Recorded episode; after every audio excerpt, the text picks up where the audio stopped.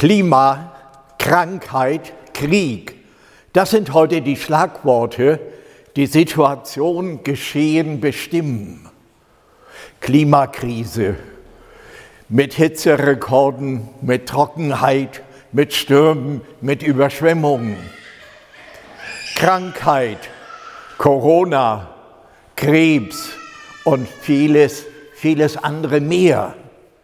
Ja, und Krieg, Ukraine, im Jemen, in der Sahelzone, wo immer wir hinschauen. Als ich letzten Sonntag auf dem Weg zu meiner Heimatgemeinde in Darmstadt war, hörte ich im Deutschlandfunk den Vortrag einer Wiener Professorin über die Fülle der negativen Nachrichten heute. Und sie sagte, dahin steht bei vielen der Wunsch, sagt denn keiner mal was Positives? Das erdrückt einen doch. Ja, wir dürfen und wollen etwas Positives sagen. Und ich möchte ein Wort unseres Herrn Jesus Christus heute Morgen zitieren und von ihm und seiner Aussage her auch uns Antwort geben auf all die Fragen, die uns da nun auch beschäftigen. Im Lukasevangelium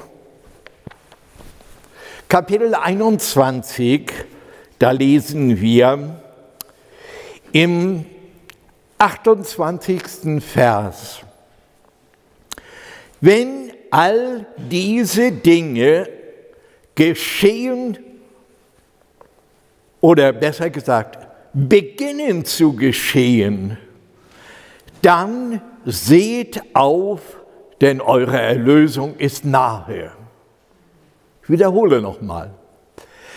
Wenn all diese Dinge anfangen zu geschehen, dann blickt auf oder erhebt eure Häupter, denn eure Erlösung ist nahe.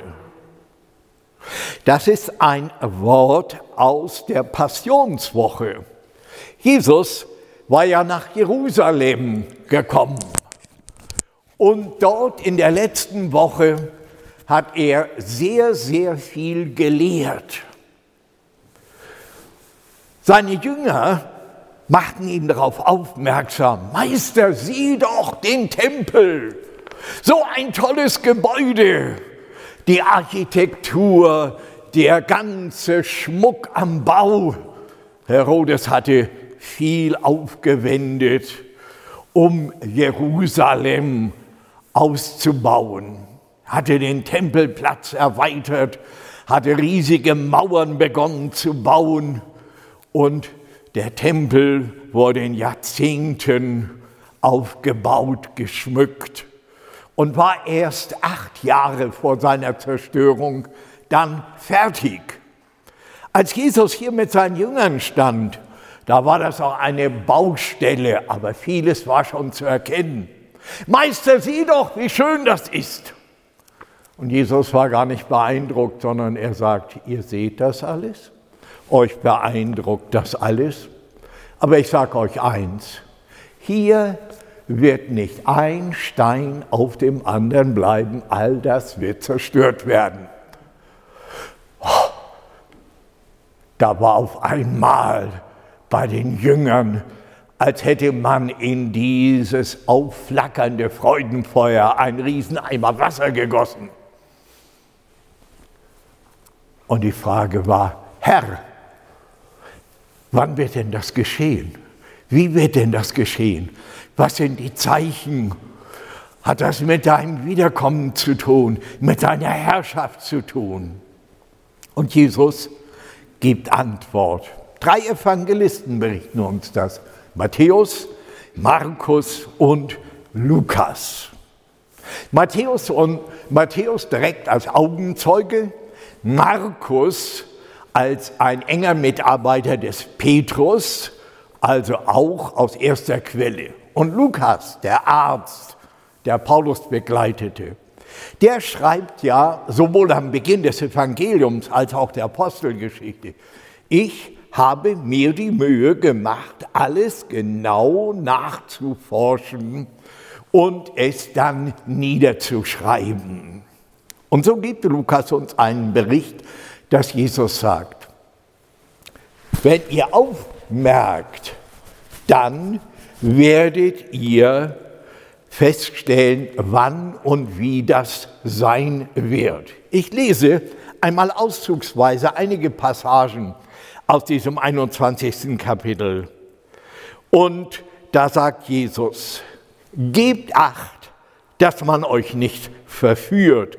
Denn viele werden unter meinem Namen auftreten und sagen, ich bin es und die Zeit ist da. Lauft ihnen nicht nach.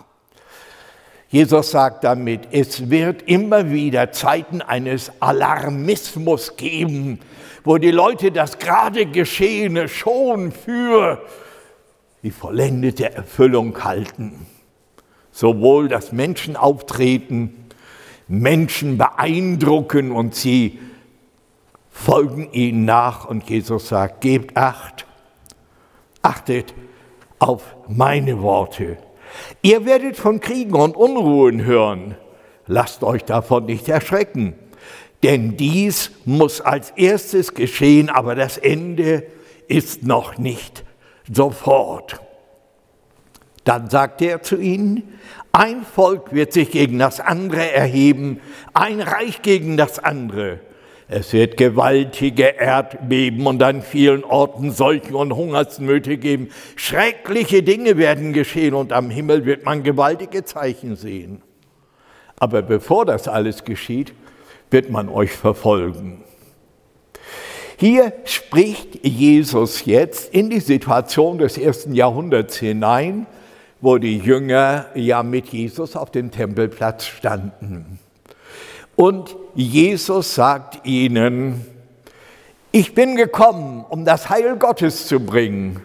Ich bin gekommen, die Erlösung zu bringen. Ich bin gekommen, dass das Reich Gottes gebaut wird dass so eine Gemeinde gebaut wird. Und da ist dann schnell die Erwartung da, ja, dann kann das auch alles nur wieder ganz herrlich und ganz schnell, ganz gut werden.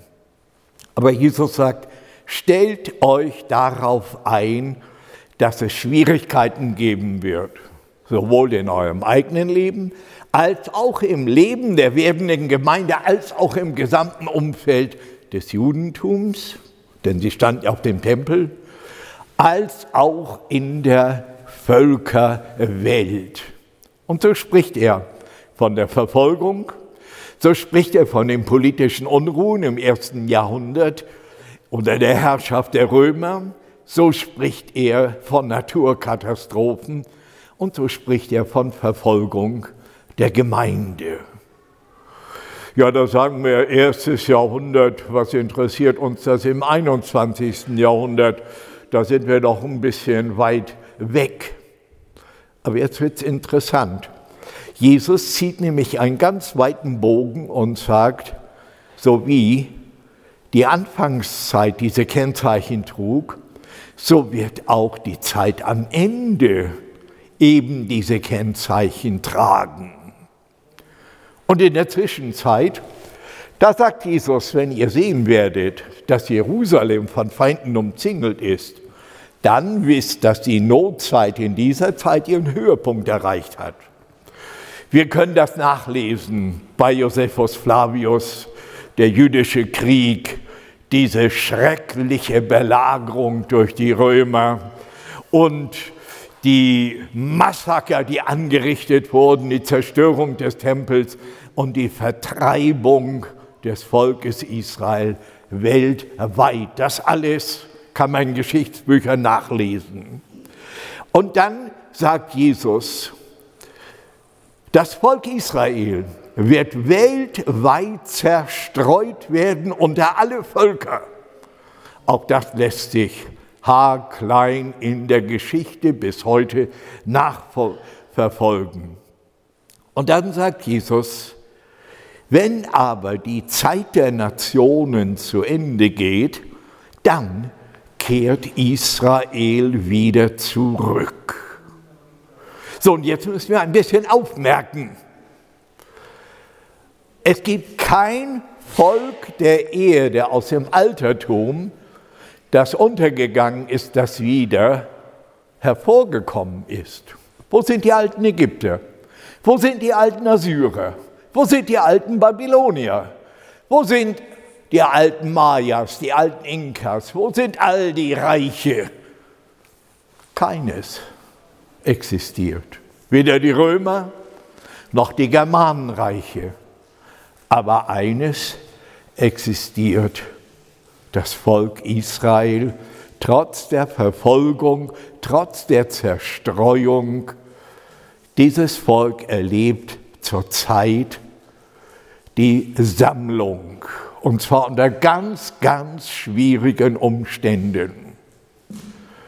Sammlung im vorigen Jahrhundert gefördert durch Philanthropen und Humanisten, durch einflussreiche jüdische Bankiers und andere mehr.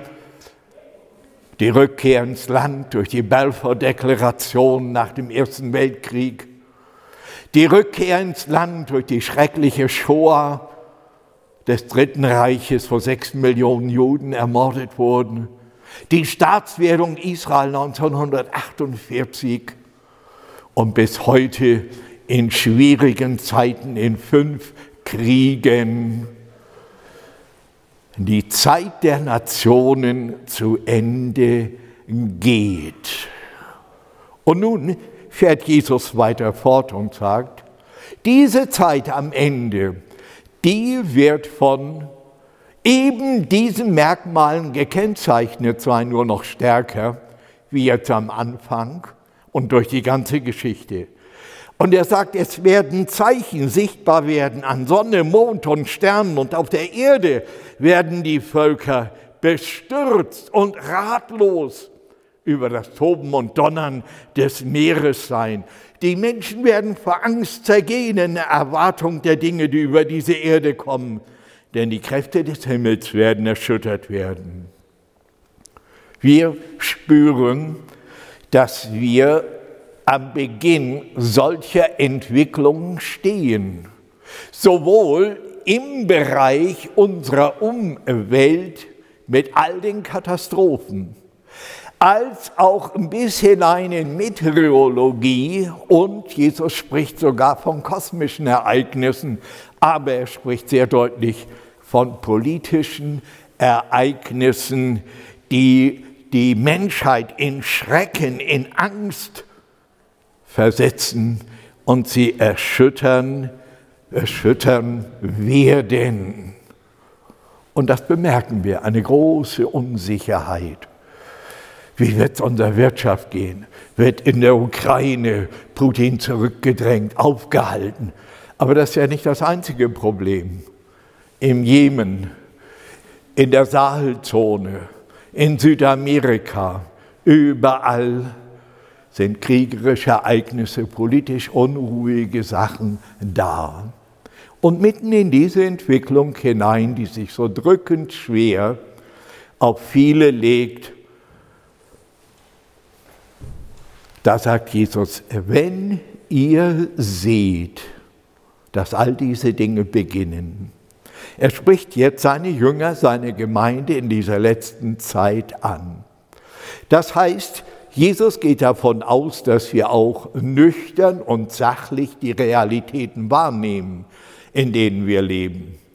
Die Flucht ins Kloster und ins ferne Gebirge oder Auswanderung nach Neuseeland oder Nordkanada in dem Busch, das ist keine Lösung, sondern Jesus sagt, wenn ihr seht, dass das alles beginnt. Wir sollen es wahrnehmen. Wir sollen uns aber bewusst werden, dass es nicht ja Wege geben wird, wie die Dinge menschlicherseits durch Politiker gelöst wird, durch neue Programme, durch 100 Milliarden Finanzprogramme und all diese Dinge, sondern Jesus sagt, wenn ihr seht, dass es beginnt. Wenn man von einem Beginn redet, dann geht man davon aus, dass es weitergeht, dass es sich verstärkt und zu einem End- und Zielpunkt hinführt. Im Matthäusevangelium spricht Jesus von den Wehen. Das ist ein äh, Begriff aus der Geburtskunde, der Gynäkologie. Wenn nach der Zeugung, nach neun Monaten der Zeitpunkt der Geburt kommt, dann setzen Wehen ein. Nun, als Mann können wir theoretisch da gut drüber sprechen. Die Frauen wissen mehr, was das von der Erfahrung bedeutet. Aber die Einordnung für ein junges Ehepaar ist ja immer ein bisschen verwirrend. Als die ersten Wehen einsetzten, da wollten wir dann gleich äh, ins Krankenhaus und so dahin. Und ich habe von manchen jungen Ehepaaren gehört, wo Hebamme oder Arzt sagt, jetzt fahren Sie mal schön zurück und bewegen sich noch ein bisschen und wenn es dann ernst wird, kommen Sie wieder.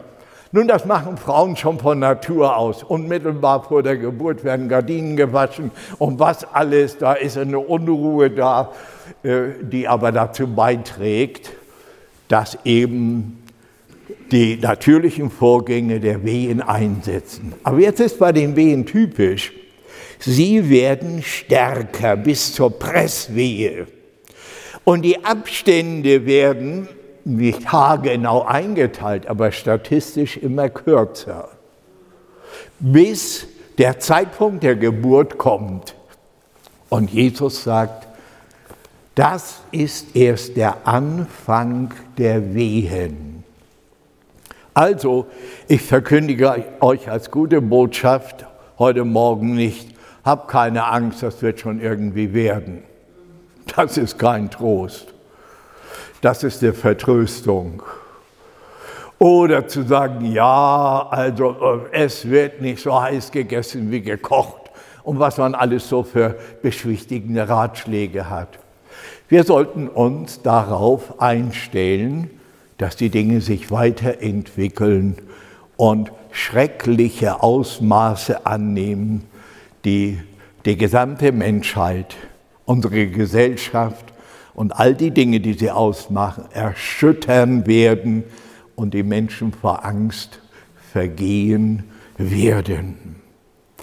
Ich habe diese Tage gerade im Zusammenhang mit dem Krimkrieg viele Nachrichten, Krim- und Ukraine-Krieg und anderes, Georgien und Abkhazien und die Dinge, die inzwischen militärisch da vereinnahmt worden sind, gesehen. Und dann war in meinem Herzen, dass ich immer so sagte, lieber Herr, du bist doch der Allmächtige. Wenn ich an deiner Stelle wäre, dann würde ich doch da längst schon mal dazwischen gehen. Das ganze Leid der Mütter, der Kinder, die Verhungernden, die da irgendwie auf schreckliche Weise ums Leben kommen. Ich rede manchmal so mit Gott. Ich weiß, das versteht er. Und dann wurde ich still und schaute in den Bibeltext und da schreibt Jesus, das muss geschehen. Oh, da war ich ganz stutzig geworden. Herr, warum muss das geschehen? Und das ist mir deutlich geworden. Gottes Allmacht ist nicht seine Willkür.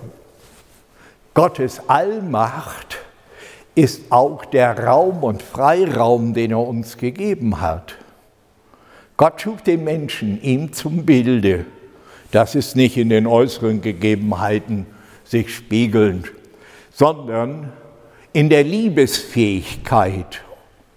Dazu hat Gott uns geschaffen und Voraussetzung ist der freie Wille. Ich kann nur lieben, wenn ich entscheiden kann, Ja oder Nein sagen. Wir haben ja heute fast alle Computer. Kann unser Computer uns lieben? Du kannst eingeben, ich liebe dich, und wenn dein Drucker es aushält, kann es 10.000 Mal ausgedruckt werden. Nur da reicht das Papier nicht, der Tuner ist alle und das Ding ist kaputt. Der fährt nur sein Programm ab. Um lieben zu können, muss man einen freien Willen zu haben und den hat Gott gegeben. Aber das schließt das Risiko ein, auch Nein zu sagen. Sonst ist kein echter freier Wille, sonst ist auch keine echte Liebe möglich. Und das ist eigentlich die Tragödie unserer Menschheit, dass wir in dem autonomen Bestreben gesagt haben, ja, wir wollen selber Gott sein. Satan tritt auf und sagt, ihr selbst werdet wissen, was gut und böse ist. Ihr braucht keine höhere Instanz. Kommt uns doch heute irgendwie alles bekannt vor, oder? Die Selbstverwirklichung ist doch heute das höchste Gut. Da kann man doch nicht irgendwelche göttlichen Maßstäbe oder Schöpfungsmaßstäbe sagen. Wo kommen wir denn dahin? Wir sind doch nicht mehr im Mittelalter. Ja, wo kommen wir dahin? Genau dahin, wo wir sind. Gott ist gerecht. Er lässt die Dinge ausreifen. Sowohl im Positiven, in unserem Ja zu ihm. Und dieses Ja selbst wenn es ehrlich ist, ist er so unvollkommen. Wenn die Gnade Gottes dieses nicht ausreifen lassen würde, dann könnten wir eigentlich nie dieses Heil umfassend weiter, weiter erfassen. Aber Gott lässt auch negativ aus, ausreifen. Bis dahin, dass Gott sagt, wenn ihr nicht wollt, dann sollt ihr auch richtig nicht wollen. Die Bibel nennt es dahingeben. Ich werde oft gefragt, wenn es einen Gott gibt, warum lässt er das alles zu? Ja, ich sage, Gott macht das gar nicht. Er zieht nur seine Hand zurück, den Rest besorgen wir schon selber. Er muss nur seine Hand zurückziehen. Und nun sagt Jesus, das muss geschehen.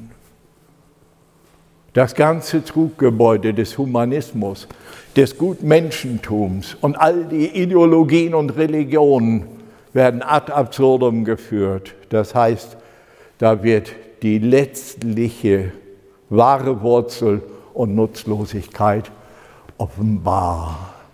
Das alles muss geschehen. Ich muss zugeben, das schmerzt mich bis in mein Herz hinein, aber ich muss es stehen lassen und weiß. Und Jesus sagt, wenn ihr seht, dass all diese Dinge beginnen. Beim Nachdenken und Beten darüber ist mir noch etwas deutlich geworden. Da ist ja nicht nur Gott in seiner Allmacht, da ist ja auch noch eine andere Macht. Der Fürst dieser Welt, der Teufel. Den gibt es doch gar nicht. So sprechen viele. Ich hatte einen Nachbarn, in seinem Beruf ein Genie. Der hat Luftbildvermessungen und Berechnungen gemacht. Charakterlich ein Chaot. Aber wir saßen trotzdem zusammen, haben über Gott und die Welt gesprochen und er hatte so eine ganz derbe Ausdrucksweise mit äh, Ausdrücken, die hätte ich nicht mehr auf die Schaufel genommen. Und als er wieder am Schimpfen war, warum ist die ganze Welt nur so? Ja, ich sage, weil der Teufel der Herr ist. Den Teufel gibt's nicht. Dann habe ich ihn angeschaut und gesagt, Jürgen, dann erklär mir mal, wer seine Arbeit macht. Auf einmal saß er stocksteif da und ich merkte, wie hinter seinem Gesicht, da ratterte das. Und dann sagte er nach einer Zeit, Richard, du, du hast recht. Wenn es da nicht eine Macht gäbe, gibt es keine Antwort auf all diese Dinge. Ja, der Fürst dieser Welt, er regiert noch. Und schaut, so wie Jesus seine Gemeinde und Glieder seiner Gemeinde mit der Kraft seines Heiligen Geistes ausrüstet, für ihn zu leben und ihm zu dienen, so rüstet auch der Fürst dieser Welt die Menschen, die auf seiner Seite stehen, mit seiner negativen, dämonischen Kraft aus, die Dinge zu tun als Werkzeuge, wie wir sie heute haben. Ich höre immer wieder die Frage, was ist nur mit solchen Menschen los, die sowas machen? Und das ist ja nicht nur der Putin, da sind ja viele. Wenn Jesus der ist, der uns zum Ziel führt, dann ist Satan der Verführer. Wenn Jesus die Wahrheit ist, dann ist er der Vater der Lüge. Und Jesus das Leben ist, dann ist er der Mörder von Anfang an. Dieses Offenbarwerden in diesem Prozess, da stehen wir. Jetzt könnten wir erschrecken und sagen, haben wir denn eine Chance, da durchzukommen? Ja.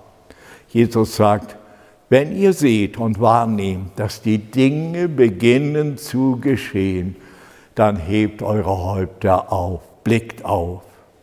Schaut nicht fasziniert wie das Kaninchen auf die Schlange, wie man das so äh, bildlich darstellt, gelähmt, ehe die Schlange dieses Kaninchen eben zur Beute nimmt. Jesus sagt, dann hebt eure Häupter auf. Im Hebräerbrief, Kapitel 12, Vers 2, steht ein interessanter Ausdruck. Luther übersetzt ihn, so lasst uns nun auf Jesus blicken. Im griechischen Grundtext steht da etwas Eigenartiges, das lässt sich mit unserer Grammatik so schlecht wiedergeben. Wenn man einfach stur übersetzt, dann müssten wir da lesen, so lasst uns hinwegblicken auf Jesus. Hinwegblicken auf Jesus. Das heißt, wenn unser Blick durch andere Dinge fixiert und bestimmt ist, sollen wir ihn wegwenden auf Jesus hin. Und das ist so notwendig in unserer heutigen Zeit, wenn wir nicht in die Erschütterung hineingezogen werden wollen, in all die Verschwörungstheorien, die heute Konjunktur haben und in all die anderen Dinge als Kennzeichen des Ausreifens der Sünde hin zum Gericht. Hebt eure Häupter auf, richtet euren Blick auf Jesus. Schaut nicht auf eure eigenen Zehenspitzen, schaut voraus. Wisst ihr, wie man einen Fahranfänger von einem geübten Autofahrer unterscheiden kann? Der Fahranfänger hängt immer ganz dicht hinterm Lenkrad und mit der Nase an der Windschutzscheibe, weil er vorne über die Haube nach unten schauen will. Ein erfahrener Fahrer, der lehnt sich zurück, hebt den Blick und überschaut die Verkehrssituation, die vor ihm liegt, um dann sich entsprechend zu verhalten.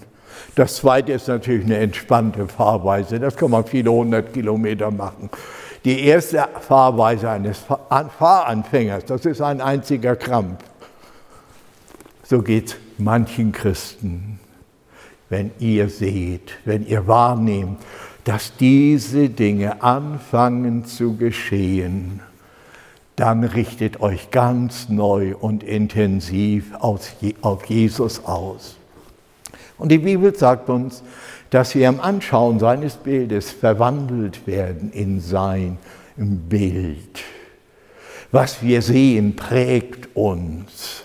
Das gilt auch im Geistlichen. Wer seinen Blick auf Jesus richtet, der empfängt Trost, der hat Teil an der Wahrheit, der hat Hoffnung auf die Zukunft. Und Jesus sagt, wenn ihr das wahrnehmt, erhebt eure Häupter, blickt auf, denn die Zeit eurer Erlösung ist nahe. Wir alle wissen nicht, wie viel Zeit wir haben.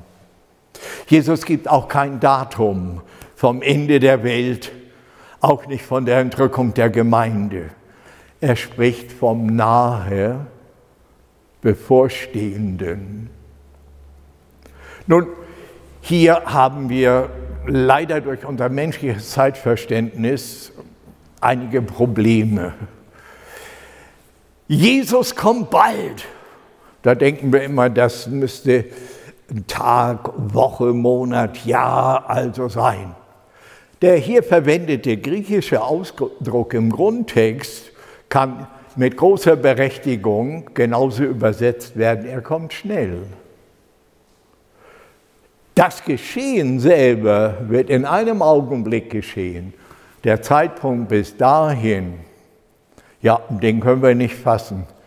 Es ist manchmal, als würde Gott die Zeit dehnen, als würde er immer noch Zeit zur Buße geben, als würde er eben, wie gesagt, ausreifen lassen, sowohl im positiven wie im negativen.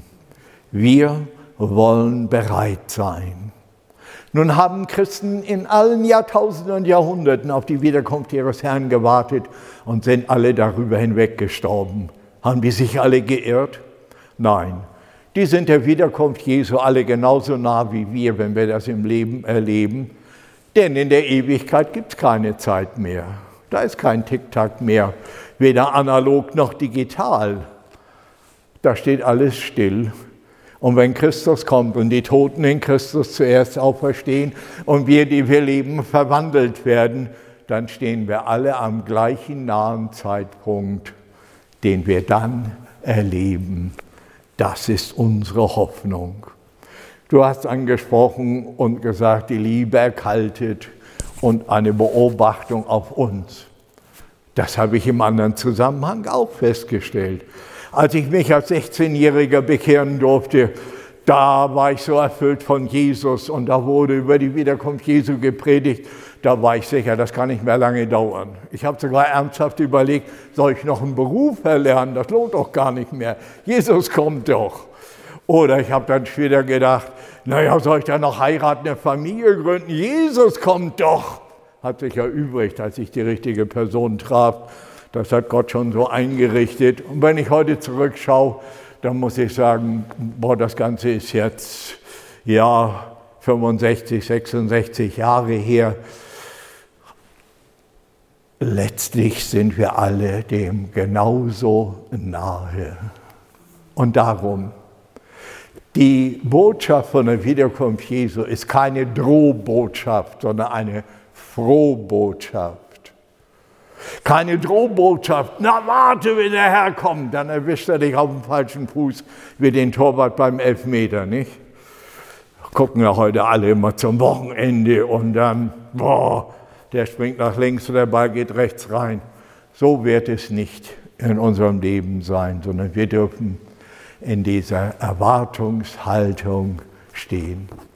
Dann werden uns die Dinge nicht irritieren dann werden uns die Dinge nicht lähmen, sondern dann werden uns die Dinge anspornen, das Evangelium weiterzugeben, wo es geht, die Liebe Jesu auszuleben und weiterzugeben. Nicht nur in guten Gedanken und Wünschen, sondern auch in Taten. Und da sind wir in so vielen heute herausgefordert. So, noch einmal zum Mitnehmen, weil der Wiederholung die Mutter allen Lernens ist. Wenn ihr seht, dass all diese Dinge beginnen zu geschehen, dann erhebt eure Häupter, richtet euren Blick, denn die Zeit eurer Erlösung ist nahe. Ich möchte noch beten. Herr Jesus Christus, wir hören dein Wort und wir schauen jetzt auf dich. Wir danken dir, dass du in unser Leben gekommen bist, dass wir in dir sein dürfen und du in uns. Herr, aber da stürmt zurzeit so vieles auf uns ein, will Dinge zudecken, aber wir danken dir für dein Wort und dass dein Heiliger Geist dieses Wort lebendig macht, aktualisiert und auf dich aufmerksam macht. Danke. Und so wollen wir unseren Blick dir zuwenden und wissen, du kommst. Unsere Erlösung ist nahe. Danke für eine lebendige Hoffnung.